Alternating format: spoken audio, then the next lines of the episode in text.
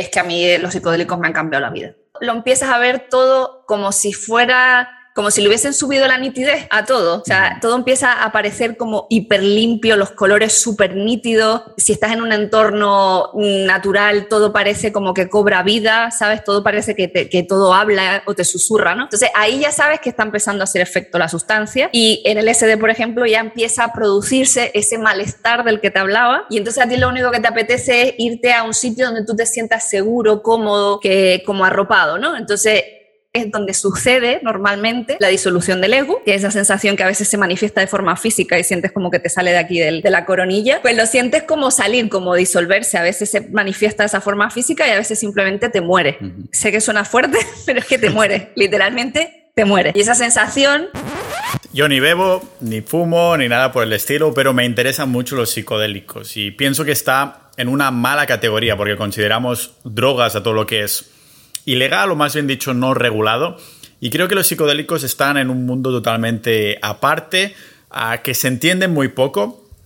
Y de hecho, incluso las personas que los consumen no los entienden mucho, ¿no? A diferencia de las drogas recreacionales como la cocaína, la heroína o el tabaco o el alcohol, que son legales al fin y al cabo, hay, o sea, son en una categoría totalmente aparte porque, como comentaré en el episodio, hay experimentos ahí con ratas, por ejemplo, que tienen que apretar palancas para consumir estas drogas recreacionales, las van pulsando constantemente porque son muy adictivas. Con los psicodélicos es totalmente lo contrario. Pulsan la palanca una vez, tienen un, viaja, un viajazo, incluso cuando se van de este viaje y cuando se termina el viaje, están ahí como que necesitan procesar todo lo que esa rata ha vivido. Y lo mismo pasa con, con los humanos. Ya sabéis que en mi caso particular soy muy curioso de este tema porque tengo intención de, de probarlo algún día y como se lo comentaría a Marina, incluso a lo mejor grabar algún episodio privado de mi primer viaje, ¿no? En, ahí en directo, uh, porque puede ser muy interesante. Pero primero estoy haciendo un periodo sin prisa pero sin pausa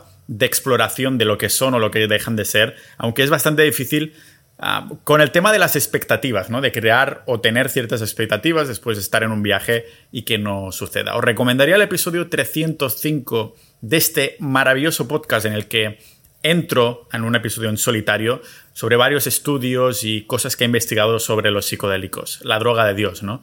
No sabemos si son unas drogas alucinógenas o al fin y al cabo la puerta, la llave a otra realidad. En la conversación de hoy tengo a Marina que me acompaña, miembra no sé si existe la palabra miembro, miembro de Sociedad.ninja, la comunidad del podcast, ah, y lógicamente en nuestro canal de psicodélicos y también una tienda un poquito especial solo para miembros, pues ahí hay discusiones muy, muy interesantes y por eso van saliendo estas ideas de crear ah, episodios con Marina o episodios cuando hago yo en solitario y se crean conversaciones de, de experiencias que tiene la gente, de curiosidades, porque somos al fin y al cabo un podcast y una comunidad multipotencial. Sociedad.ninja es una manera de apoyar el contenido, estos invitados recurrentes que van viniendo y a la vez formar parte de nuestra comunidad, que lógicamente no hablamos solo de psicodélicos, sino también de Bitcoin, de negocios online, de, bueno, un montón de cosas más. dentro de los canales de Discord y además de los episodios exclusivos, una tienda privada solo para miembros, que vuelvo a repetir, qué casualidad que lo menciono, lo menciono justo ah, cuando estamos haciendo un episodio sobre psicodélicos. Marina tiene mucha más experiencia que yo, porque yo tengo cero, más que la información que esto a nivel experiencia no se puede ni comparar. Así que aprovecho ¿no? para preguntarle un montón de cosas ah, al respecto y que me, que me plante la semilla, no de la seta, bueno, creo que las esporas, ¿no? no que me plante las esporas de setas, sino que me plante las esporas de, las esporas de mi mentalidad en el sentido de mi curiosidad de cuándo y cómo hacer este primer viaje, por qué hacerlo, por qué no hacerlo, qué se experimenta, qué no se experimenta, aunque esto es una experiencia bastante personal, pero te haces una idea, ¿no? Escuchando personas como Marina de, de lo que te puede, si eres consciente, si no eres consciente, qué tienes que hacer en preparación o en no preparación. Así que si eres un poco curioso de, estas cosas, creo que el episodio de hoy te va a gustar mucho y, ¿por qué no? Vamos a volver a traer a Marina para hablar más del tema, pero como no, también Sociedad.ninja por menos de lo que cuesta la inflación española al mes para, debatir estos temas ah, y dar soporte a este contenido. Así que sin haceros esperar más, vamos a hablar de sustancias psicodélicas aquí en el podcast multipotencial de Pau Ninja.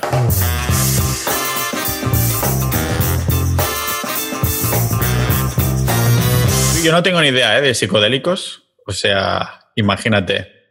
Estoy aquí totalmente de, o sea, me llama muchísimo la atención. justo en, en, Sociedad Ninja se compartía en el apartado de psicodélicos esto, ¿no? De que el Michael Pollan, el, el, tío que escribió el libro How to Change Your Mind, que es un, un, libro que me escuché hace yo creo que cosa de dos años, que estaba, justo había llegado en Estonia y me estaba escuchando su libro. Y ahora hay, bueno, Netflix ha perdido ya como un millón de suscriptores, y, pero aún así esto parece una serie que está en Netflix, una serie documental, ¿no? Que como mínimo tiene algo de calidad en comparación a las otras mierdas que me han, me han dicho que, que, salen. Entonces, es lo que te comentaba, estaba en casa de, de, de, una chica de Bumble, me abre una caja de zapatos, la abre y se saca ahí, tenía amarilla, tenía LSD y no sé si alguna cosa más. Y dice, esta es mi caja de, de las drogas, ¿no? Y, y y dice, hostia, pues esta, este episodio parece que encaja bastante con esto. Y digo, coño, Michael Pollan, vamos a ponerlo a ver qué tal, qué tal va. Y el primer episodio me gustó bastante. Claro que yo no tengo Netflix y tampoco le iba a pedir a ella como excusa, no, no, voy a venir a tu casa otra vez a mirar el segundo episodio. es buena excusa, ¿no? Ah, pero me, me llamó bastante la atención, no sé, todo lo me recordó todo lo que había escuchado de este libro, ¿no? del libro de, Michael Pollan, de un poco la introducción, digamos, a nivel histórico, ¿no? cuando se mm. descubrió el LSD, este primer episodio era del, del LSD. ¿Tú qué primer contacto tienes con el tema de, de los psicos? Pues mira, yo siempre cuento lo mismo. Em, yo realmente he sido de estas personas que le tenían auténtico pánico a las drogas, que se creyeron todos los, los cuentos que nos contaron los papás y el, el colegio, las drogas vas a acabar como como un despojo de la sociedad en cualquier esquina, en cualquier callejón, y yo así, llevo toda la vida así, ¿eh? Ni fumo, ni no bebo alcohol, o sea... Eh, y de repente, ya desde 2017, fíjate de dónde viene, vi la serie Mad Men eh, y hay un episodio en el que uno de los socios tiene un viaje del SD con su pareja y lo, lo planteaban y yo dije, yo quiero probar eso ah, hostia, es verdad, me acuerdo que está ahí como desnudo y no sé qué, y sale ahí en la ventana. Sí, efectivamente. Entonces yo dije, yo esta sustancia la quiero probar. Y estaba en mi bucket list desde hacía un montón de años. Pero ¿qué pasa? Que yo antes vivía en Madrid y como que siempre ese miedo, ¿no? Que es miedo que tiene muchísima gente para iniciarse en los psicodélicos es, es que, claro, y si me pasa algo, y si lo que me tomo no es lo que me tengo que tomar, y si me da una taquicardia y no, no tengo a nadie que me lleve al hospital, todos esos miedos, ¿no? Entonces la cosa es que cuando yo me mudo a, la isla de vuelta, eh, por casualidades de la vida, empiezo a relacionarme con gente que está en ese mismo estado de, eh, de curiosidad con la psicodelia. Y entonces el acceso fue mucho más fácil y fue mucho más eh, escalonado que hacerlo sola o por mi cuenta, que no, no, lo hubiese hecho igual de bien, ¿no? Y entonces yo la conclusión que saco es que a mí los psicodélicos me han cambiado la vida. Ese puede ser tu titular si quieres. Suena, ¿no? Como a título clickbaitano, pero que no, es, no es clickbait porque sí se dice de verdad durante Yo lo digo de verdad y de corazón. O sea, porque la gente que no entiende del tema psicodélico eh, piensa que es una droga recreativa para pasártelo bien, flipar, ver colorinchis y, y unicornios volando y ya. Y realmente yo no lo concibo de esa manera. Entiendo que hay sustancias que sí las uso de manera recreativa, pero el LSD en concreto y otras sustancias psicodélicas, no. Porque tú imagínate que, que viene alguien, Pau, y te dice, venga, te voy a dar la llave a tu inconsciente. Eh, ¿Cogerías esa llave y entrarías? Sí, da, da, como un poco de miedo, pero yo creo que no, no, sería tan tonto de decir que no, porque es como el acceso a otra, una puerta a otro mundo en el que ni siquiera has visto. Creo que fue ayer cuando estaba tirando la basura aquí en la cocina que me intenté abrir la cabeza a ver qué había dentro que tengo el chichón este de resines que tengo aquí, sí. Pero creo que es otra manera de entrar dentro de mi cabeza que sería bastante más interesante, ¿no? Sí, definitivamente. Eh, ¿Qué pasa? Que hay mucha gente que el miedo que tiene precisamente es a su propio subconsciente, eh, porque tú no sabes lo que te puedes encontrar ahí. Eh, tienes traumas sin curar, movidas personales que no has, no has terminado de solucionar. pues eso, partes de ti que tampoco te gustan y que las has suprimido o las has silenciado durante mucho tiempo y pueden salir. y porque la mayoría de la gente que toma sustancias lo hace en un ambiente recreativo, por lo cual no tiene una metodología o una, o una serie de pautas para no tener un mal viaje o tener una mala situación, ¿no? Entonces, esa es un poco mi aproximación. Mm, es lo que llaman eso del set and setting, ¿no? Que realmente es difícil traducir set and setting en español. bueno, la atmósfera y la situación, o yo qué sé. El, la actitud, lo traducen como actitud también. Vale, o sea que si, te refieres a que si estás inclinado a que voy a tener un mal viaje, voy a tener un mal viaje, entonces terminas teniendo un mal viaje, ¿no? Correcto. Correcto, porque tu cabeza aquí lo hace todo. Sí. Y lo contrario también debe suceder. Si dices esto va a ser la puta hostia, ¿lo tienes siempre, siempre va a ser la puta hostia? Siempre va a ser la puta hostia, a no ser, ojo, que tengas algo eh, pues reprimido que, que, sea muy importante o que esté, no esté, digamos, bien mm, trabajado y esté muy superficial y entonces sale. Vale. Entonces, eso sí que es la, problemática. Pero lo que tú dices, del lado positivo, a mí me. o sea, yo malos viajes no he tenido nunca. Eh, que no significa que no los pueda tener, ojo. Eh, pero sí es cierto que el nivel de, solidez mental y de cómo yo tengo estructurada la cabeza eh, me da muchos beneficios a la hora de, de ser una psiconauta, vaya. Sí, sí, sí, sí. He visto también por ahí, claro, eso que decías, el tema de, las, de los psicodélicos es que no son adictivos, ¿no? He visto algún estudio que, claro, las ratas cuando se les da heroína o cocaína y tienen que apretar una palanquita, van apretando siempre, ¿no? Porque son adictivas total, pero en el, cuando creo que era con LSD, apretaban la palanquita, tenían un viaje y ya, ya tenían suficiente, ya tenían... Es que no puede, es, no puede ser adictivo porque es tan intenso, tan sumamente intenso ese viaje a tu inconsciente a esa disolución del ego, el, digamos, el trabajo mental, tienes todo el cerebro encendido. Se han hecho escáneres de personas en LSD y, y es que es, es, una fiesta de colores el cerebro, porque uno de, de, los efectos que produce es que las barreras que normalmente tenemos en el cerebro de sensoriales o de percepción del mundo y demás se rompen. Entonces está todo conectado y por eso se, percibe la sinestesia, puedes llegar a ver eh, cosas que no existen, eh, puedes alucinar, en fin, eh, hay, hay, muchas cosas que pueden pasar. Puedes escuchar colores, o leer música, ¿no? Efectivamente. Sobre todo, mm, creo que puedo hablar del tema de la música. Para mí y para muchas personas con las que comparto sus viajes es fundamental la música. Puedes hacerlo sin sonido y va a ser igual de intenso, pero cuando lo haces con una música determinada, que encima ya nosotros hemos llegado a un nivel muy profesional, que ya tenemos listas específicas que te van llevando a ciertos estados dentro del viaje del, viaje del trip, ¿no? Sí. Y, y, es alucinante. O sea, las sensaciones que tienes con la música es algo... Y si estás en un entorno natural, lo que te entra también por la vista es increíble. O sea, la, la conexión que tienes con el entorno, no, no, es, es, es que... De hecho, te lo va a decir todo el mundo que cuando le preguntes si ha tenido experiencia psicodélica, van a llegar como una especie de conclusión o una frase que se repite mucho, pero no te pueden dar detalle, porque no hay palabras para explicarlo.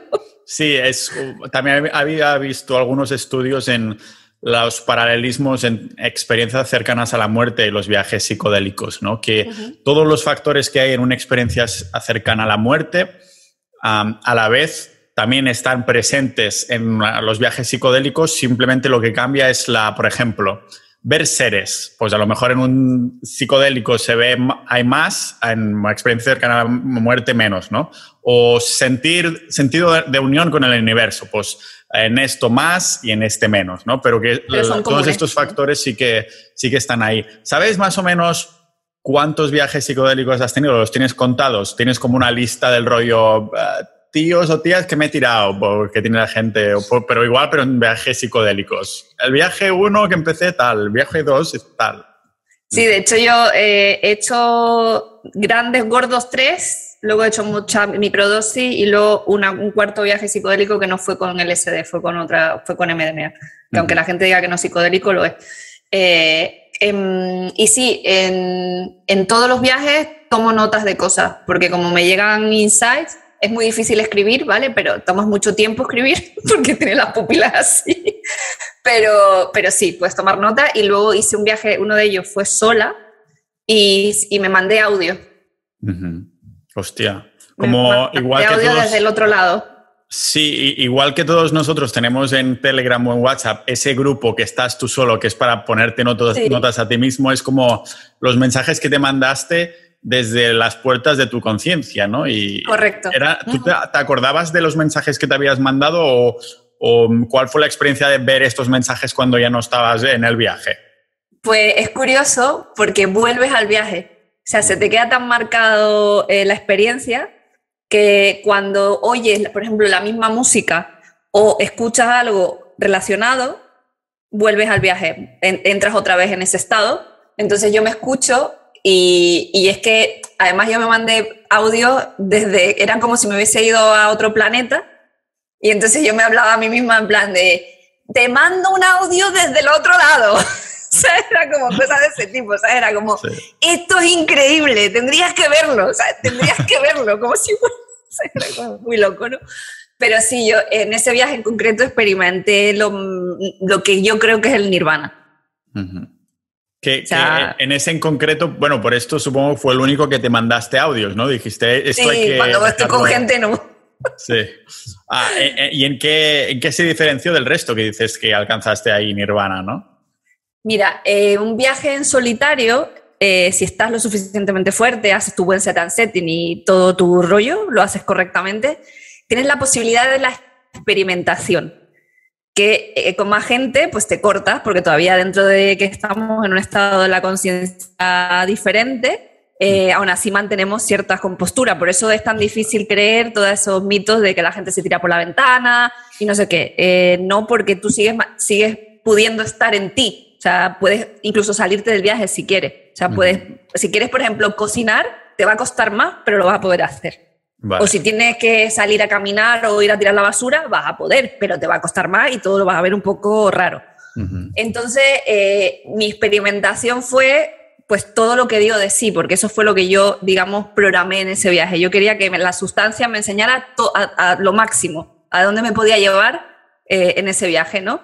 Y entonces yo pues eh, experimenté probando, eh, oliendo cosas, oliendo pues perfumes, esencias, probé con sabores también, aunque no te da mucha hambre, pero lo puedes mm, saborear un poco y no te lo comes. Y entonces tienes una experiencia. O, fijarte en plantas o en, bueno, y te pierdes, ¿no?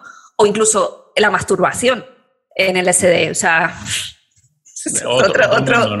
otra dimensión, otra dimensión. Entonces, tienes posibilidad o te apetece te levantas y te pones a bailar o, yo qué sé, o te apetece hacer yoga de repente y lo puedes hacer, porque cuando estás con gente te, cohibes un poco más porque les puedes distraer o les puedes molestar, ¿no? Entonces, quieras que no, cuando estás solo, no es algo que recomendaría para una persona para iniciarse, pero si ya tienes cierta... Mm, cierto recorrido ya o ya has hecho unos kilómetros por lo menos, unas millas aéreas, pues ya, puede, ya, puedes hacerlo, ¿no? Y para mí ha sido la experiencia, vamos, más importante de mi vida, ese viaje en concreto. ¿Qué psicodélico usaste?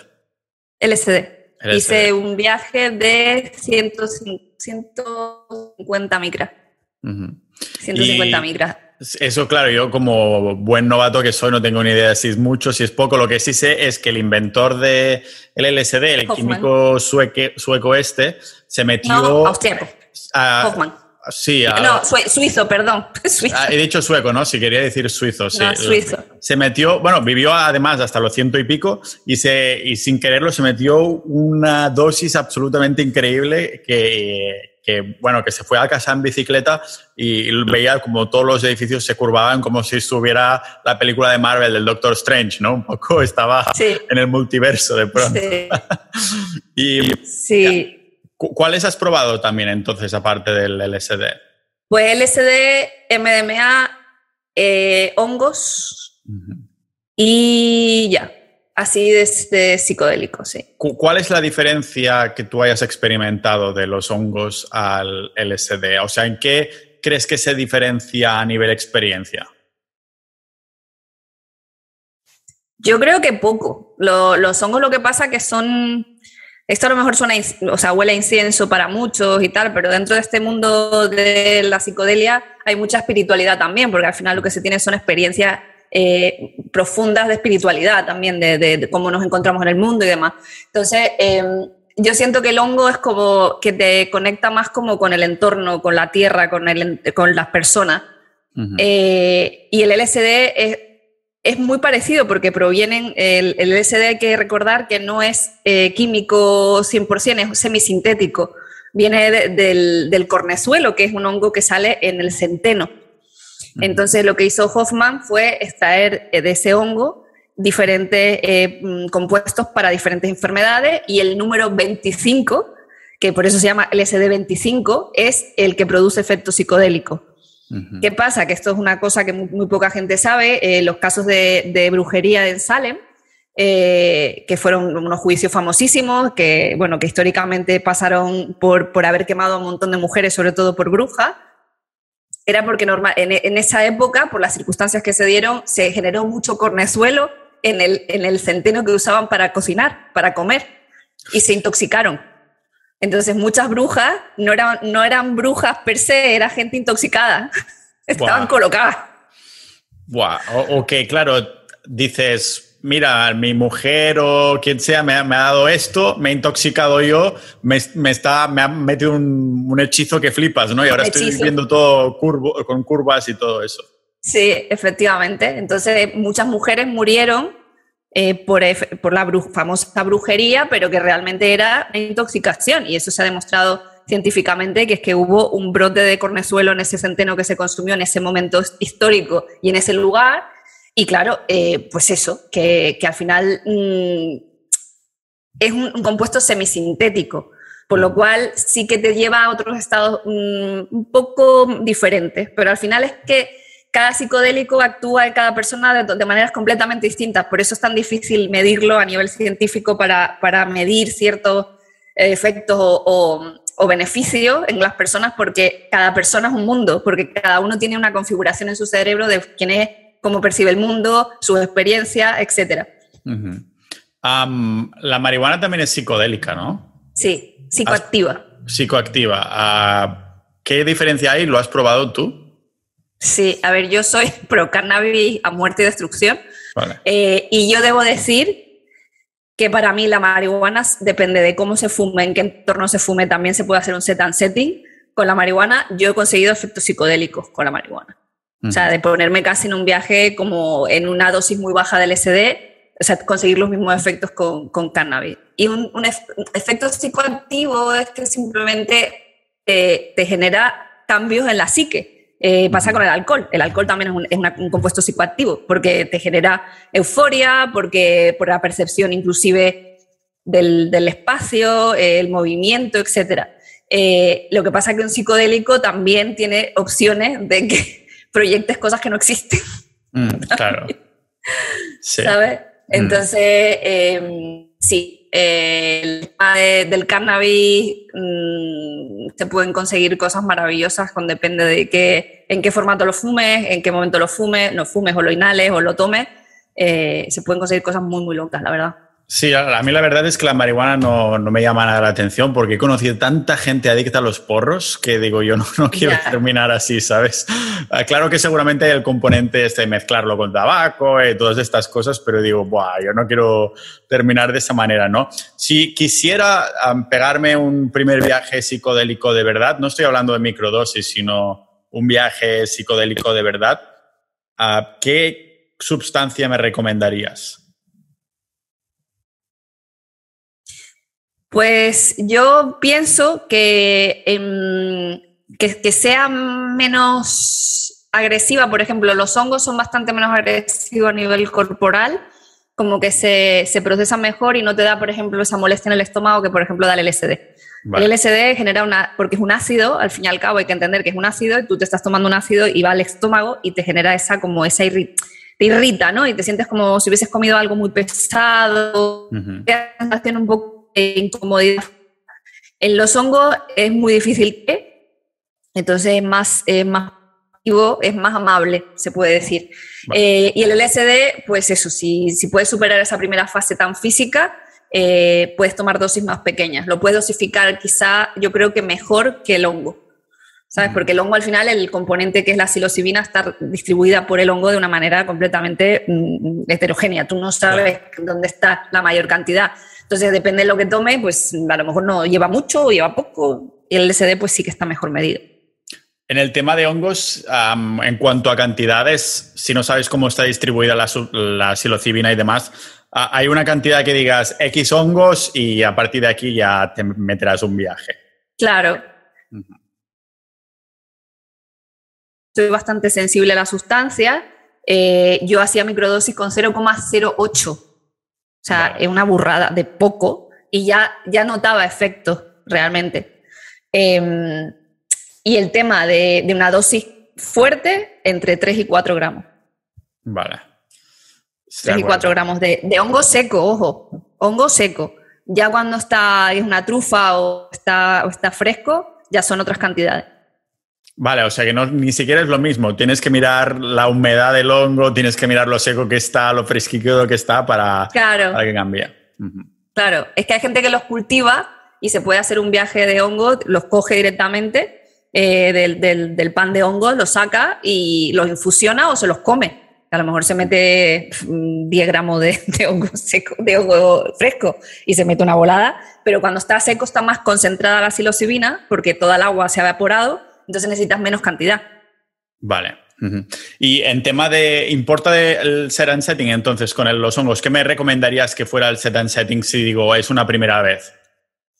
Primero, ¿con quién lo vas a hacer? Importantísimo. Si lo quieres hacer acompañado, tiene que ser gente de tu absoluta confianza, que sepas que, que en otras circunstancias, eh, a lo mejor en, con alcohol o lo que sea, han sabido comportarse y no han hecho ninguna burrada. Eso es muy importante. Vale. Que también sepas que esas personas no han tenido ningún trauma heavy metal eh, cercano o estén pasando por un duelo o por una ruptura o por que lo hayan echado el trabajo.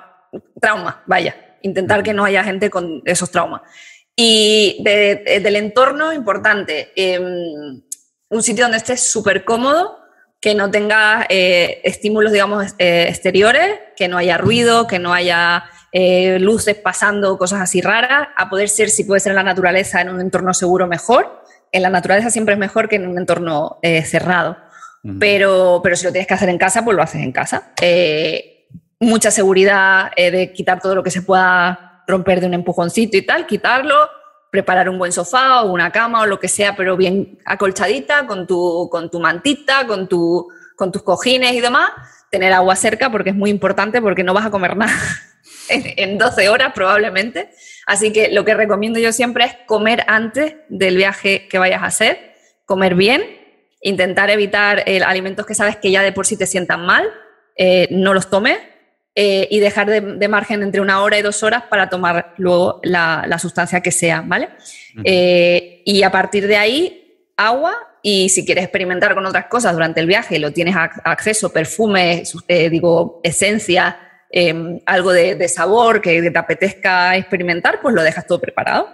Tu buena lista de música, Importante y... veo que es la música, ¿no? Tener Uf. una buena playlist de Spotify.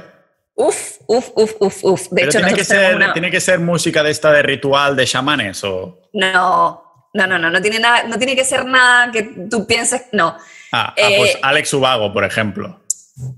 Bueno, o sea, en, sobre gusto no hay nada escrito. Eh, a ver, eh, la música que funciona muy bien, toda la música electrónica, es más un house o un deep house, uh -huh. funciona muy bien. Eh, a poder ser le, sin letra, que sean todas instrumentales. Hay mucho rock psicodélico que es que te produce unas sensaciones de fuera de este mundo, o sea, que, que se compusieron en LSD y es normal que te generen esa sensación. Y, y, sí, es muy importante. De hecho, nosotros tenemos ahora mismo una playlist muy, muy, pero que muy mmm, curada ya.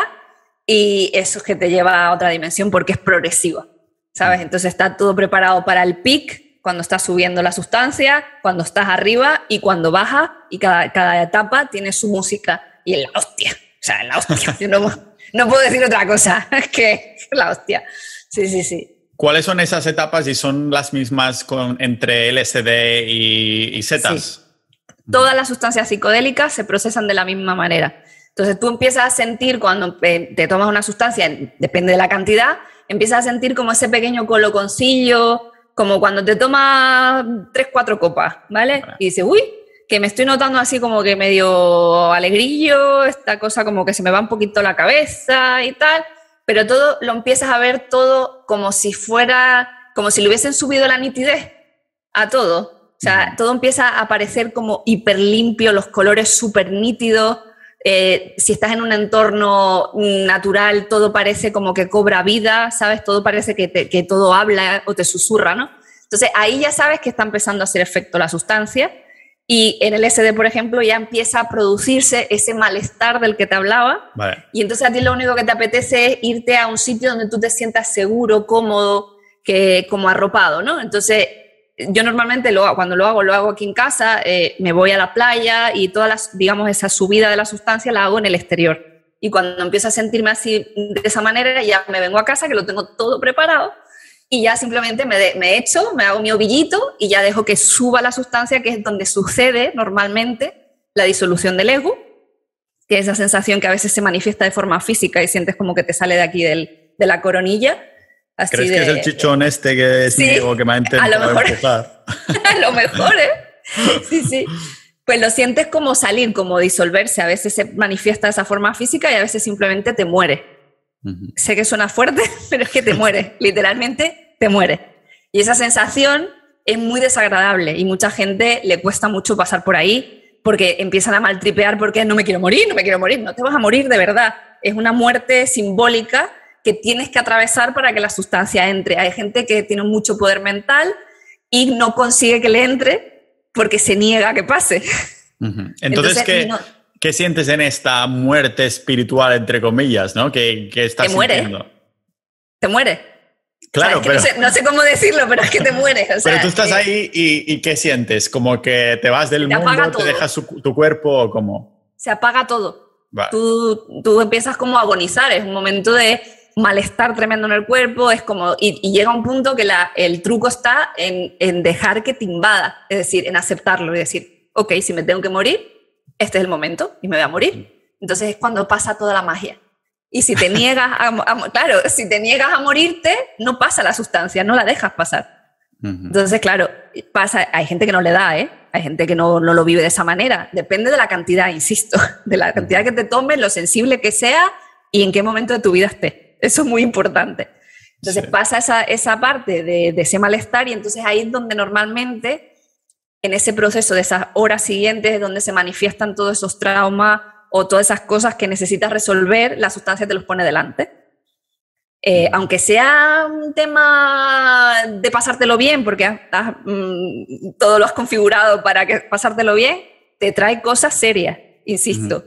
¿Crees que por fin, menor nivel? Por fin podría olvidarme de mi ex si me, si me pues sí. Era una broma fácil. ya, ya, yo sé que siempre tienes la broma con tu que digo, pobre ex. Es, como, es una ex imaginaria realmente, no estoy pensando en ninguna específica, es la ex del podcast, ¿no? Algo así. Claro. Pero sí, sí, si fuera, ponte el caso que fuera ese, eh, te van a venir un montón de pensamientos y de revelaciones sobre ese, ese asunto en concreto y probablemente eh, lo veas de otra manera cuando pase el efecto, o sea, se, te recablea el cerebro sobre ese tema en concreto, ¿no? Y por eso yo digo que me cambió la vida, porque en el viaje que yo hice sola, eh, yo mm, no sé por qué, sucedió así, eh, fue una celebración de mi persona, de quién soy y de cómo soy, era como una fiesta para mí, ¿sabes? Y, fue tanto el amor que yo sentí por mí misma, el, eh, fue un amor infinito. O sea, es que no lo puedo explicar. Entonces, todos esos problemas de autoestima que llevaba arrastrando toda la vida eh, desaparecieron. o sea, yo cuando pasó el efecto del LSD, eh, yo no puedo dejar de quererme ya porque mi cerebro está configurado de otra manera y no puedo volver a lo que estaba porque ya eso no existe. Puedo acordarme, pero no puedo volver a ser esa, esa persona.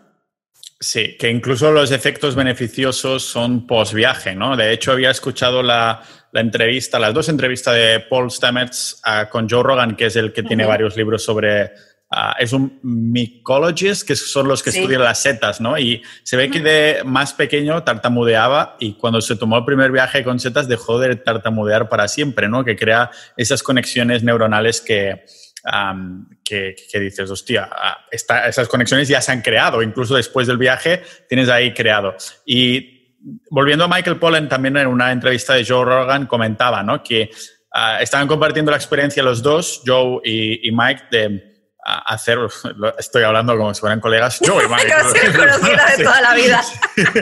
sí, pues de, de, fumar DMT y se ve que Michael Pollan decía, sí, yo tuve una mala experiencia. Y dice, hice una calada así y entonces Ah, pero entonces me resistí y tal. Y Joe dice, es que no tomaste suficiente, tenías que hacer tres caladas bien hondas y entonces eh, sucumbir a, la muerte esta, ¿no? Que te haces y te, te lleva como a un, a un, planeta lejano. Claro, el, el, hecho de que yo sea principiante en el sentido, bueno, principiante, uh, virgen en el tema de la psicodelia, me ha hecho que claro, yo no quiero ser virgen en el tema de la psicodelia, informarme de los temas, ¿no? Supongo que estar un poquito preparado de cuando me llegue este momento, decir, ah, no, aquí es cuando tengo que dejar ir, algo así, ¿no? Sí, lo que pasa que yo desde, desde mi experiencia, el primer viaje que hice lo hice con una dosis muy bajita, ¿vale? Que fueron 75 micras, eh, y aún así fue un viajazo de tres pares de cojones, o sea, que me o sea, bueno, una, una, historia. Y cuando yo tenía, había leído tanto previamente, me había informado de tanto previamente, que estaba esperando cosas. Ah, vale. ¿Sabes lo que te digo? Entonces estaba, ay, pero, y, claro, tienes la expectativa de ahora va a pasar esto, espérate, ahora, ¿y estará pasando esto o no? ¿O no es esto? Y entonces tú ahí no estás en donde tienes que estar. Tú lo que tienes que hacer es, he decidido hacer este, este viaje y yo voy a fluir con lo que me traiga. ¿Sabes? Eso es la, el pensamiento y, y la, la intención. De hecho, yo lo que hago normalmente antes de hacer un viaje es una meditación de acepta lo que te venga, sea bueno, sea malo, aunque tú tengas otro setting o, ¿sabes? Eh, deja, deja, que la sustancia te muestre lo que tenga que mostrarte. Y entonces esa, libertad. Sí, iba a preguntar, se me ha volado un poco, pero ah, no, me acuerdo ahora qué era, creo que era respecto a, a las cantidades, ¿cómo sabías que es lo que se recomienda? 75 micras es lo que se recomienda en general. ¿O para empezar? No, a ver, es que, depende de lo, aventurero que sea, la disposición que tenga. A ver, tú piensas que eh, Hoffman se metió ocho veces lo que es una dosis normal del SD, ¿vale? Ocho o diez veces, lo, vamos, se le fue la pinza y claro, tuvo un viaje. Yo, por ejemplo, con 150 micras he estado eh, en el viaje 16 horas. Son muchas horas, ¿vale? Es muy cansado, esto es una cosa que hay que hacer cuando sepas que no vas a tener todo el tiempo del mundo, que nadie te va a molestar. Yo, por ejemplo, lo hago los fines de semana, a poder ser un sábado para poder descansar todo el domingo y el lunes estar medio normal, porque no tiene resaca como tal, ¿vale? No es una resaca como te puede dar el, MDMA o te pueden dar otra, otra sustancia, pero sí tienes mucho, mucho que procesar. Tu mente está eh, cansada de, pensar, ¿no? Entonces, eh, una dosis fuerte está entre 150 y 300 micras. Con eso tienes un viaje, eh, pero trascendental. ¿Que no quieres ir tan heavy metal? Pues te pones 70, 70, 50, 70, 75 micras, lo máximo 100 para el primer viaje. Y con eso, eso en el SD. En hongo, por lo mismo, un gramo y medio para tener una experiencia buena. Porque, por ejemplo, yo con 75 micras en el primer viaje, a pesar de que fue súper intenso, me faltó un como un, push, un poquito más, ¿sabes? Y claro, ya cuando metí 150 micras dije, hostia puta, que, llevamos 16 horas aquí, todavía sigo viendo cosas, ¿sabes? Vale, entonces para un virgen como yo en este sentido, ¿qué dirías? ¿100? Máximo 100. Máximo 100, vale. Máximo 100. Todo dependerá de lo... Es que tú estás muy virgen, porque tú no, no, no tomas nada más. No tomo, no, no. Agua, el agua esta no es ni agua normal, es agua con un montón de minerales para asegurarme el tiro. Además que tú estás súper sano, ¿sabes? Comes súper bien, haces deporte, tal, ¿sabes? Te va a, pegar, ¿eh? Te va a pegar.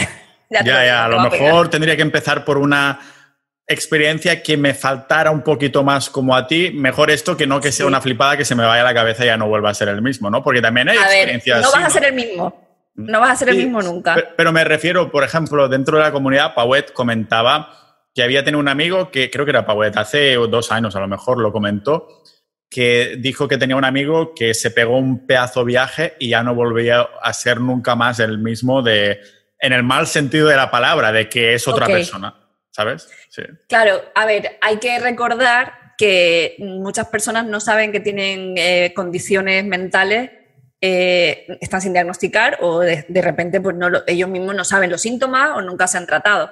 Entonces, cualquier sustancia eh, psicodélica o psicoactiva puede mm, desencadenar un brote psicótico o puede desencadenar un, proceso depresivo o, te puede dejar encerrado una parte de ti en una paranoia continua, ¿no? Entonces, eh, hay que tener mucho cuidado. Por eso te decía que cuidado con la gente con la que lo vas a hacer, porque tú no sabes esos antecedentes y hay que, y obviamente esto no es todo eh, unicornios y arcoíris. Hay obviamente casos en los que siempre hay una condición previa, ¿vale? Eso no es que de repente tú tomas el SD y te vuelves, te da un ataque psicótico, no. Tiene que haber una condición previa. Es igual que pasa con la marihuana. Hay gente que dice, no, es que la marihuana me da paranoia. Sí, pero es que la paranoia ya está en tu cabeza. Lo que hace las sustancias psicoactivas es hacer...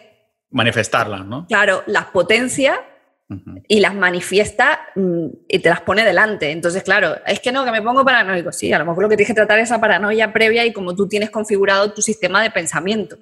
Claro. ¿Sabes? Entonces, otra cosa que, por ejemplo, pasa eh, con que no lo recomiendo si no tiene, no tiene un poco de, de, rodaje. Yo, por ejemplo, ya a estas alturas, que ya conozco la sustancia y lo que produce en mí, soy capaz de mezclar con otras sustancias que lo que hacen es potenciar el efecto.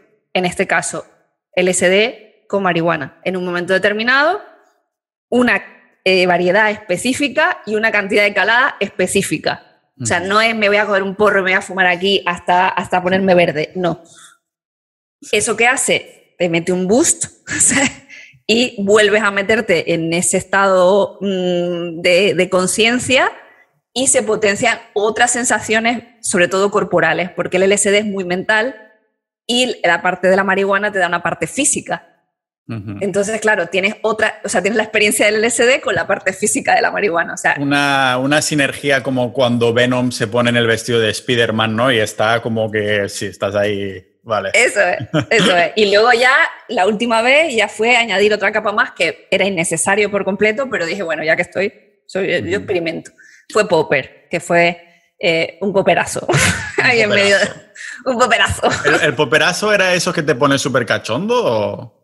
No, a ver, sí. Bueno, no sé. Es que es un vasodilatador. Realmente el popper es un eh, limpiador de cuero industrial.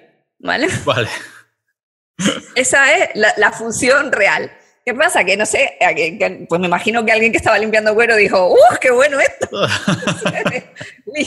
Es un vasodilatador, lo que hace es que obviamente haya más riego sanguíneo, por lo cual se vincula con el sexo, porque al final lo que pasa en el sexo es que nuestros ah. genitales se llenan de sangre. Entonces, más sangre, más respuesta, las sensaciones se triplican, se quintuplican y te vas a otro planeta del placer. Sí, eso también me acuerdo que hay algunos, ah, creo que son post-workouts o suplementos de estos que también son vasos dilatadores y claro, los tíos, los tíos sí van a entrenar, pero todos llevan ahí una manguera en el claro. joggers que flipas. Sí.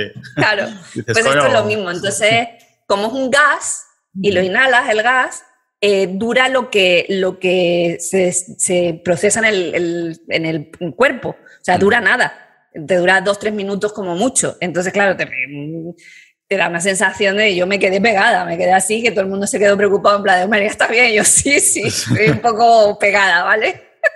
Sí.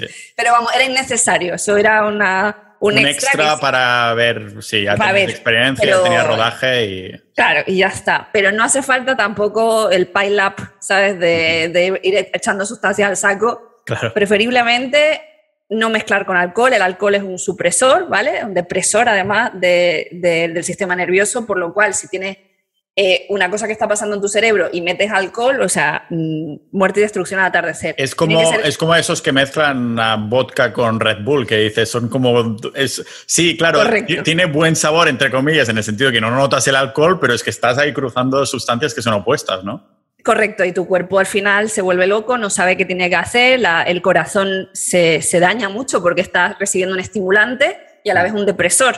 Eh, eh, en fin, eh, lo que tú dices, se, colapsa. Entonces yo soy muy partidaria de las sustancias que se complementan, como puede ser en el caso de este LSD o hongos con, con marihuana. Las que son orgánicas se complementan muy bien también. Y luego no hemos hablado de toda la parte de enteógenos tipo eh, ayahuasca, DMT y tal, que eso, eso para, mí es, para mí es otro nivel. Sí, yo creo que e, esto ah, lo podemos dejar para más adelante. Sí, exacto. Ah, pero son sustancias que no has probado, ¿verdad? ¿Estas? No, yo he no, no he probado ninguna de ellas. Tengo acceso a ellas cuando quisiera, pero para mí sé que van a ser físicamente, eh, me van a producir malestar, porque muchas de, de estas plantas y estos brebajes que se preparan para, para tomarlas producen náusea y, y, vómito. Entonces te, pasa un mal rato que te muere, o sea, te quieres morir literal, o sea, porque te encuentras fatal. Entonces yo lo llevo muy mal porque a, todos nos afecta vomitar, pero a mí en concreto me, me, rompe por la mitad. No sé por qué físicamente yo al vomitar, es que no sé si hago un, un esfuerzo extra, pero me doblo, que tengo que terminar yendo al fisio después de tener una gastroenteritis o cualquier cosa de esta. Entonces sé que como que por ahí tendría que pasar si realmente lo voy a necesitar, porque son herramientas al final para mejorar o para crecer personalmente. Entonces, por el momento no me hacen falta, entonces no las voy a, no las, no las voy a probar. En el tema del SD y las, y las setas, estás consciente en todo momento, ¿no? Al fin y al cabo, o sea, eres consciente de lo que está pasando, por esto te mandas audios, por esto tal. Hostia, la primera vez que lo haga voy a hacer un podcast para el Premium voy a grabar un episodio a ver qué estoy sintiendo, ahí sin preocuparme de la cámara, que sea solo audio. Sí. Y, ya le diré a Juan que haga los cortes necesarios para que tenga sustancia el episodio, ¿no? Que a lo mejor estoy una hora callado y, no se ve nada, ah, pero sería, sería interesante. De, hecho, nosotros tenemos previsto, eh, bueno, lo comento, tengo un, un, podcast con mi compañera Irene Ferarios que se llama Mujeres Psicodélicas eh, y, las dos hemos hablado de, digamos, cuando hay aniversario o algo que celebrar, lo haremos con una dosis baja del SD de 70 a 75 micras para estar más capaces y, hacerlo eh, precisamente, pues eso, eh, tripeando, a ver, qué, a ver qué sale de ahí. Y yo te lo recomiendo. Sí, a ver, qué, a ver cómo va el tema. Claro, entonces, cuidado, ¿no? Porque mi idea es decir, hostia, vamos a hacer una escapadita rural este mm, invierno, este otoño. entonces dices que mejor con amigos de toda la vida antes que gente que lleves dos días conociendo. Algunos sí que nos conocemos de varias veces, pero claro, dices que hay que tener una especie de conexión, ¿cómo llamarla? Como física de hace tiempo o algo por el estilo, ¿no? Yo creo que es más una conexión personal, que sepas que que, bueno, sepas un poco los antecedentes de esa persona, que no te esté, digamos, ocultando nada muy, muy grave o muy gordo, porque es que va a salir. Y te puedo asegurar que tú estás tripeando, ya estás en tu universo de disolución del ego, muerte del ego, bla, bla, bla, y de repente tienes otro al lado que se quiere tirar por la ventana porque está viendo, yo qué sé, que, se, que puede pasar, ¿eh? Yo, o, que simplemente empieza con una paranoia de, que lo están todos mirando y que, eh, me quieren pegar, yo que ¿sabes? Me, van a pegar o me van a meter algo en la bebida. Eso pasa, ¿eh? La gente se paranoia y se mete en bucle porque no es capaz de entender que está en un nivel de conciencia diferente. Claro, Entonces, en otra sintonía, eh, ¿no? En otra sintonía. Entonces, por eso yo creo que para iniciarte, yo sí que recomendaría a, a la gente que nos escucha y a ti en concreto, que busques a alguien de mucha confianza, que sean dos personas, tres máximo, ¿sabes? Eh, y que, los, conozcas bien, las, o las conozcas bien y puedas eh, manejar la situación con tranquilidad y estés cómodo, ¿sabes? Que digas, estas personas no, no, no van a hacer ninguna tontería y si me pasara algo van a saber eh, cómo gestionarme porque me conocen. Vale, imaginemos que yo estoy mega ultra convencido ya, que vendría a ser el caso, ¿no? Solo estoy intentando manipular el set and setting para decir, pero no utilizarlo como excusa para decir, oh, ya lo haré, ya lo haré, sino para decir, ah, que tiene que ser perfecto, sino para decir, no, ah, que sea ok, ¿no? Que es lo que yo espero en este caso, a estar ahí en una casa rural, en unos puffs con gente que conozco de hace siempre, que sé un poco las mierdas que dejan de tener o tienen, pero estas sustancias sabemos que las setas las podemos comprar por internet en Ámsterdam, ¿no? Hay muchas tiendas online que las compras desde ahí, te llegan a casa y todo, todo bien. Pero a LSD, que hay un laboratorio ahí debajo de, de Ceuta y Melilla que están haciendo el LSD o qué? Hombre, ahí, ahí podría, es que fliparías con todo ese universo, porque cualquiera, o sea, cualquiera con ciertos conocimientos de química puede sintetizar el LSD. Eh, pero eh, se puede conseguir con la misma facilidad que se consigue en la Z. Me refiero, eh, online compras todo. Vale. Mm, lo compras todo, sí. Aparte que, que, son mucho más fáciles de enviar porque son papelitos chiquititos, chiquititos, de cartoncitos pequeños. Entonces, no claro, ahí con una carta escrita a mano, que eso ya, ya levanta sospechas porque nadie manda cartas a mano. Una carta de mágica ahí como si la estuvieras vendiendo o algo por el estilo. Pues algo así y lo, puede, lo puedes mandar. Por eso digo que tiene relativamente fácil acceso. De hecho, el otro día estábamos grabando un episodio eh, con el informe de drogas de la Unión Europea y demás y es que fíjate que los psicodélicos, salvo el MDMA, eh, son residuales en las estadísticas, o sea, residuales. No hay, no hay prácticamente datos porque no lo, se consumen, porque no son adictivos. Es que es de coña. Entonces, claro, em, si lo quieres hacer de esa manera y, tú quieres de verdad hacerlo así, con más gente, aunque no sepas, eh, no tengas ese contacto tan cercano, yo haría una dosis de 50-70 micras como máximo metería. Y el que a lo mejor se quiera arriesgar un poco más, a 100. Pero eh, no puedes estar en dosis distintas. Porque no está, eh, la conexión es distinta. Entonces no es otra sintonía, estás en el AM en vez de FM, como la radio, ¿no? Estás en una o en la otra. Correcto. Vas a sentir las cosas, cosas similares. De hecho, por ejemplo, eh, cosas guays que han pasado, que me han pasado en psicodelia. Eh, mirar a, la gente con la que estaba y, a sentir porque no necesitábamos hablar. O sea, ya sabíamos lo que estábamos hablando, estábamos hablando sin hablar. Telepáticamente, bueno, realmente sí, es como eh, el otro lenguaje, ¿no? Estás ahí en esa sintonía, en esa radio y por ahí se pasa, los canales se pasa información y los que están fuera de esta sintonía pues no pueden escuchar porque no están sintonizados a eso, ¿verdad? Correcto, puedes hablar, luego eh, los visuales son magia absoluta, o sea, absoluta. Mm. Eso, eso es algo que es que no hay manera de escribirlo, o sea, los fractales, los colores, cerrar los ojos, abrirlos pasa algo, cuando lo cierras, el triple de cosas, lo vuelves a abrir, otra cosa, vuelves a cerrarlo, otra cosa distinta. es muy guay. Y luego, por ejemplo, una cosa que a mí me gusta mucho es cuando está en bajada, ¿vale? La siguiente fase después de pasar toda esa intensidad, ¿no? Y sobre todo la parte visual más intensa, hay una, una, parte de bajada en la que tú ya vas soltando la sustancia, aunque sigues viendo cosas, ¿no? Entonces, esa, esa parte es muy chula, ver vídeos musicales o ver documentales o ver eh, documentales animales, o no sé, hay, hay, gente que le da por todo, ¿no? Eh, y yo, yo, tengo como una serie de vídeos que cuando, eh, de vídeos de, gente, de artistas, ¿no? que hay gente que no los ha visto nunca y entonces los ponemos y entonces todo el mundo se lleva las manos a la cara así y dice, Dios mío, ¿cómo había podido vivir sin ver a esta persona? Tú entiendes la motivación, o sea, ves por qué esa persona está en este mundo. O sea, está haciendo lo que vino a hacer. O sea, ves, cosas como muy, como muy de la verdad. O sea, ves la verdad. Es muy, muy curioso.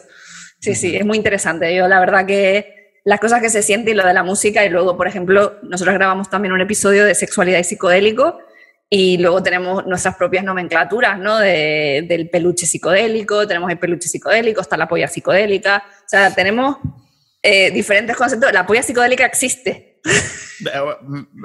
supongo que ya con ella me estás follando la mente. ¿Qué significa? La polla, no, la polla psicodélica eh, la siente físicamente. Hostia, como... No, los tíos no, obviamente los tíos no, los tíos sienten una vagina psicodélica. Hostia, ¿vale? Que, vale, sí. ¿Que naces de la vagina psicodélica o que vas dentro? No, no, no, no, que te están follando. Ah, vale. O sea, literalmente, o sea, hay algo que no sabes por qué, te está follando al ritmo de lo que estás escuchando. Entonces, la música te está follando literalmente. A las mujeres es una polla psicodélica, en los hombres es una vagina o un pene o un culo, no sé, lo que lo queráis. Lo que te vaya, ¿no? Sí. Lo que te vaya. Eh, y las tías igual, pero te sientes, la, eh, estás teniendo sexo con la música, literalmente. O sea, tú no, no vas a tener un polvazo, el polvazo de tu vida. con, con, sí, depende de quién sea, pero, pero ¿cómo se llaman estos? Ay, que ahora no me sale el nombre este grupo, Dead Zeppelin no es, como se llaman estos de, ay, que me, me, encanta ese tema, bueno, no, no me sale, pero que es de los 70, eh, mágico, mágico. Ese, hay un tema específico que son 15 minutos y eso es una follada de 15 minutos. Claro, supongo que se creó durante los 60 esta canción, en época de LSD al máximo esplendor, ¿no? Y entonces salieron, salieron ahí los temazos o los, ah, los himnos de, de tomar estos, estas sustancias. Es que el LSD te permite entender por qué, es, por qué esa música. O sea, lo entiendes de verdad que es que dice, es que todo tiene sentido ahora. O el cannabis escuchar reggae, por ejemplo, tú estás muy colocado de cannabis, escuchas reggae y dices tú, hostia, ahora lo entiendo. Ahora lo entiendo, ¿no? Es que nunca lo había entendido antes, era, vale, es una música, es un tipo de música y tal, y está guay. Pero cuando lo escuchas ahí, dices, hostia, tiene sentido, tiene todo el sentido del mundo. ¿Crees que hay alguna sustancia que me hiciera gustar el reggaetón? No. Popper o cómo era eso del alquitrán ese o cómo se llamaba, no me, acuerdo. el popper, popper. No, no, no. No, yo creo que la única sustancia que te puede dar, o sea, que puedes entender o puedes llegar a lo mejor a disfrutarlo es el MDMA. Vale. Eh, pero aún así. Entonces lo ¿eh? disfrutas todo, ¿no? O sea, realmente. Pero el MDMA da igual, todo esto está bien. o sea, da igual, te pueden poner death metal y también te parece guay, Todo, te abrazas al, altavoz, te abrazas a la gente y de repente eres todo amor y, conexión, ¿no? Y, está muy guay, la verdad. No es una, mi sustancia favorita, pero el viaje que tuve fue la hostia y no, no me arrepiento, pero no lo volvería, no, no, no creo que tomara esa sustancia, no, no lo sé, no voy a decir. Nunca se sabe, sí. Que nunca se sabe. Te lo proponen y dices, mira. Pero la, resaca que te deja a mí lo que me preocupa son los efectos secundarios o, incluso el malestar durante, ¿no? Y el MDMA deja una resaca que, te deja muy, muy tirado, ¿eh? Muy tirado. Creo que es porque en el cerebro genera como sustancias, hormonas y tal, que es lo que te hace cuando estás feliz, que tienes un cóctel químico en el cerebro, ¿no? Generas ciertas sustancias y por lo que he escuchado, el MDMA hace como por 10, para decirlo así, y claro, entonces el cerebro está como, está depletado, ¿no? Y necesita varios días para reponerse o algo por el estilo. Así es como me lo habían planteado a mí, no sé si es lo que experimentaste sí, tú. La realidad es que el MDMA eh, lo que hace es exprimir toda la serotonina que tiene tu cerebro. O sea, la que ya produce y, provoca que produzcas más, y entonces te exprime toda esa serotonina y, las, y la suelta en el cerebro y en el cuerpo a, a tiplén. Entonces, de repente, por eso esa sensación de amor global y universal, porque está y es, la máxima felicidad. Tú a todo el mundo, y más si está otra persona en M también, como, uh, pero claro, te quedas sin serotonina. Entonces, al día siguiente, aparte de la hostia física que te llevas, porque en serio, eh, te quedas jodido, eh, te, puede darte la, resaca emocional. Y es que hay gente que está una semana deprimida porque no tiene serotonina. Entonces, claro, depende de cómo estés también tú, una semana deprimida a lo mejor no te lo puedes permitir. Claro, dependiendo de, sí, totalmente. Me recuerda bastante a los que se ciclan testosterona, ¿no? Si te ciclas testosterona, los huevos dejan de producir testosterona. Entonces, claro, los que llevan mucho tiempo ciclándose ya no, puede, ya no producen testosterona. Si no se la meten, ya no tienen testosterona en el cuerpo, si no lo hacen exógenamente. Entonces, atrofiados, sí. Sí, Por eso es una sustancia que todavía se sigue considerando peligrosa y está dentro de los estudios y demás porque hay un consumo excesivo, sobre todo de gente joven. Y hay una cosa que también quería matizar, que esto creo que es importante, la mayoría de sustancias psicodélicas o psicoactivas que se consumen, mm, digamos, por debajo de los 25 años o se hace un abuso por debajo de los 25 años, sobre todo en el cannabis, se produce, la adicción se produce ahí. Una persona mayor de 25 años que empieza a consumir marihuana, no, es imposible que se vuelva adicta. Es la gente que lleva consumiendo muchísimo y abusando de sustancias desde muy joven. Tiene sentido, sí. los que nos escuchan, que ya os veo, ¿eh? que, hostia, tengo 24 eh, años, el mes que viene hago 25 y ya el primer día voy a que no, que no, que es como el, más o menos. El abuso. sí. Eh, aquí lo que se trata es de uso y no de abuso. El abuso es lo que nos lleva siempre a los extremos y, lo que nos va a hacer que nuestro cuerpo no lo procese bien y que no, nos adaptemos al final a esa sustancia y necesitemos estímulos mayores cada vez porque ya tu cuerpo se ha acostumbrado a esos psicoactivos, ¿no? Eh, pasa con el alcohol. A lo mejor la copa que te bebías al principio, que te ponía jajajiji, necesitas cuatro ahora porque ya te has hecho más, eh, pues eso, inmune al efecto. Entonces, esto pasa con todo. Lo que pasa es que los psicodélicos de lo que hablábamos es que es imposible que tú quieras tomar LSD todos los putos fines de semana porque eso es de gente tarada. O sea, te lo digo de verdad, gente tarada, de verdad, ¿cómo hacéis eso todos los fines? No, yo no, yo no lo podría hacer. Claro, porque necesitas como mucho más tiempo después para ah, como procesar todo lo que has vivido, ¿no? Es lo que decíamos del experimento con ratas y demás. Sí, o sea, lo que se llama integración. la gente, la gente que, que lo hace, por ejemplo, todos estos investigadores que están haciendo todo este proceso con, con pacientes con depresión, con estrés postraumático o con, con, pues eso, desórdenes alimenticios y demás, o adicciones, eh, necesitan un, unos meses para, de integración de todo lo que salió en ese viaje, de todo lo que tú viviste en ese viaje, necesitas integrarlo con un proceso. Entonces tú no puedes volver a meterte en ese estado una semana después. Es que no tiene sentido es que de verdad que eh, te remueve a cosas muy profundas. Yo mm, en ese viaje que el primero que hice, yo tengo una fotografía aquí delante, una fotografía mía de niña, eh, que estoy yéndome al campamento y voy con una mochila y tal, y tengo una pinta de friki que flipa, pero la tengo aquí delante porque como que siempre me ayuda a no perder el, foco, porque las cosas que hago lo hago por esa niña que todo era una, todo era una aventura, ¿no?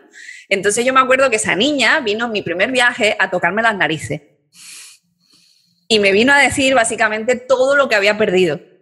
Me dijo, mira, tu papá se ha muerto, tu mamá tal, no sé qué, mira todos tus amigos, porque no sé cuánto. Y me vino contando, pero unas tragedias y unos dramas.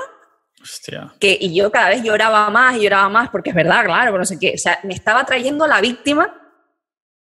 Y entonces ya yo llego a un punto que dije, bueno, basta. Esto no, no es verdad. Esto no es verdad. Porque yo, no, yo sí he perdido esas cosas, pero es que he ganado otras mil. Entonces me empecé a pelear con ella y a dialogar con ella hasta que me di cuenta, pero si ella no, ella no quiere una pelea, lo que quiere es que la abracen. Y entonces yo me abracé a mi niña interior y se acabó la discusión. Y ese problema se acabó. ese victimismo, esa visión negativa de las cosas se acabó. Y yo pude continuar mi viaje. Me recuerda bastante a la película del efecto mariposa con Aston Kutcher, que cuando vuelve al pasado que, claro, está en su cuerpo de niño, pero es una persona adulta mentalmente, ¿no? Y está teniendo estas discusiones con la gente, pero dices, coño, eres un niño, pero no eres un niño, cabrón, ¿no? Claro, pues esto es lo mismo. Al final, y, yo no tenía pensamiento de que esa niña viniera, o sea, esa parte de mí viniera en el viaje, y vino. Y estuve cuatro horas sin parar de llorar. Porque estaba todo el rato eh, metida en la pérdida, la pérdida, la muerte, en, ¡uf! un drama hasta que ya me di cuenta, digo, coño, es que esto no es lo que yo leí sobre el LSD, porque no hay teorías que valgan. Es tu viaje, es tu cerebro y es como tú has vivido tu vida y tu existencia, ¿sabes? Y te va a traer lo que sea que te tenga que traer, lo que sea un trauma. Y mi niña estaba traumatizada, claro.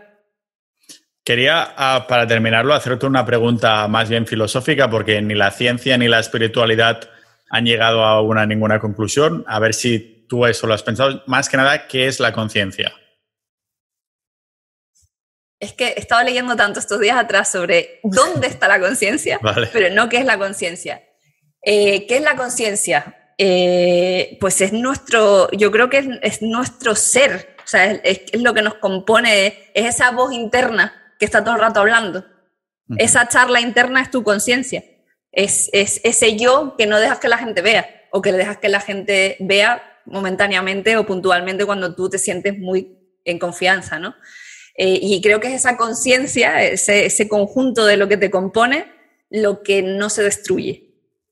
Y aquí la, segunda parte de la pregunta que ya la has hecho tú, ¿dónde no, si no se destruye es que quizás, aunque nos destrocemos nosotros, está en otro sitio. ¿Crees que la conciencia es como una señal de televisor, ¿no? De que por mucho que destroces el televisor, que sería nuestro cuerpo, nuestra mente, la señal sigue ahí. ¿O cómo lo ves en este sentido?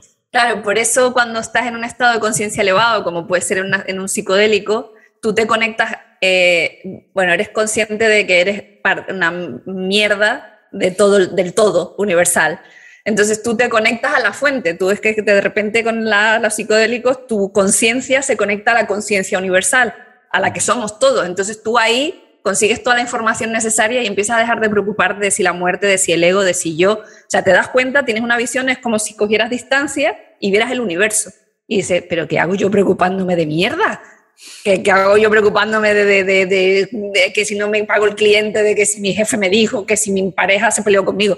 ¡Qué tontería! O sea, pasas a otro estado de, elevado, ¿no? De conciencia y es esa energía la que, la que conecta con todo lo demás y tienes una compasión absoluta por el entorno y entiendes las cosas de otra, otra perspectiva. Entonces, el día que te mueres, para mí, esa es mi creencia, claro, esto es desde la barra del bar personal, eh, lo que se va y lo que se permanece es que tu conciencia vuelve a la conciencia universal. Sí, aquí en el podcast somos bastante fans de esto de la vista de pájaro, el, zoom out este, ah, y esto va, es un pensamiento que va bastante conmigo. es es una, algo que siempre voy recordando por ahí, ¿no? Que si los cristianos si dicen, yo soy Dios, te dicen, ¿cómo te atreves ¿no? a decir que tú eres Dios? Pero si le preguntas a un hindú, dices, ah, yo soy Dios, y dirán, pues claro que sí, todos lo somos, ¿no? Es como ese pensamiento más teniendo estas cosas que acabas de decir en cuenta. Así que acabamos de dar bastante alimento a todos los oyentes para que nos escuchen. Ah, así que que lo vayan como un viaje en el SD, que lo vayan procesando con el tiempo hasta el próximo episodio contigo, Marina. Así que muchas gracias por haber venido. Gracias a ti y gracias a todos. Y siempre psicodelia desde el uso y no desde el abuso. Abrazo.